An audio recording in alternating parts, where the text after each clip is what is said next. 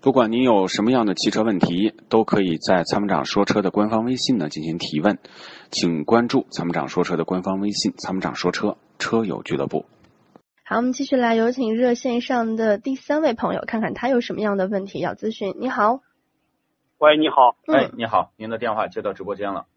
呃，我听这个节目也有两年了，哎，谢谢。嗯、关键是咱们现在咨询就是两款车，您说，呃，一个是格瑞，还有一个是我日产轩逸。戈瑞和轩逸啊，两个车、哦，对，都是 CVT 的是吧？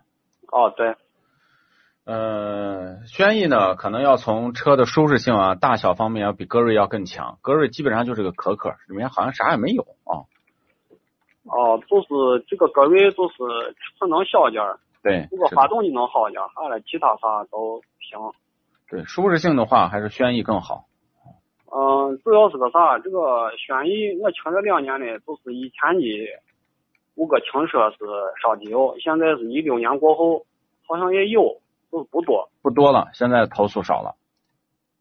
哦、就是现在问一下这个发动机到底有没有什么变化，或者是现在好像最近没有听到烧，呃，投诉都是去年，去年呢有一些车主投诉，但今年呢就比较少了。那它这个发动机从去年到今年有没有什么变动？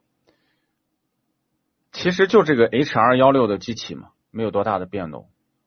哦、但是它烧呢，就比如说这批零部件，因为发动机也是一个一个零件组成的，比如说油封，比如说这个气门儿，对吧？这些细节，活塞环，它是不是就说有一些配件儿，它采购的时候出现问题了，它后来调整，因为没有哪个企业就专门说我就喜欢造烧机油的发动机，哦、对对对。啊，那那那它不至于啊，哈，不至于。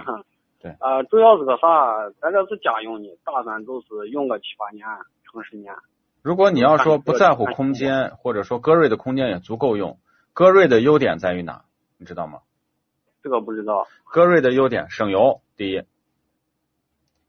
第二个呢，就是它的这个发动机的技术要好一点，哦，这个特别省油，这个车技术会好一点嗯，啊、就是这个比轩逸如果发动机能好一点。那肯定肯定要比轩逸的发动机好。哎，就是这个尺寸、这个宽度能少个七八公分。对，是的，没错，就感觉，因为毕竟戈瑞算是一个紧凑级，轩逸算是个 A 级，就两个级别还是差一点的。呃，还有个啥？等于是这个轩逸这个整体这个技术还差不多吧？还行，反正算是质常识量啊也技稳术定。